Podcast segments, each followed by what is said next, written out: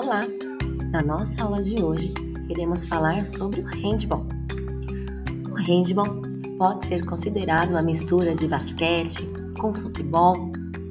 No handball, nós batemos a bola para nos movimentar e arremessamos a bola ao gol, usando as mãos e não os pés. No handball, nós temos o drible, a finta, os arremessos. Todos eles são necessários que haja uma coordenação motora fina muito bem treinada para que esses movimentos consigam ser realizados. Na trilha de aprendizagem, vocês encontrarão um vídeo com a explicação do, dos movimentos técnicos básicos deste jogo tão divertido e tão dinâmico. Treine, grave a sua prática, tire foto e envie através do e-mail ou do próprio formulário. Até a nossa próxima aula!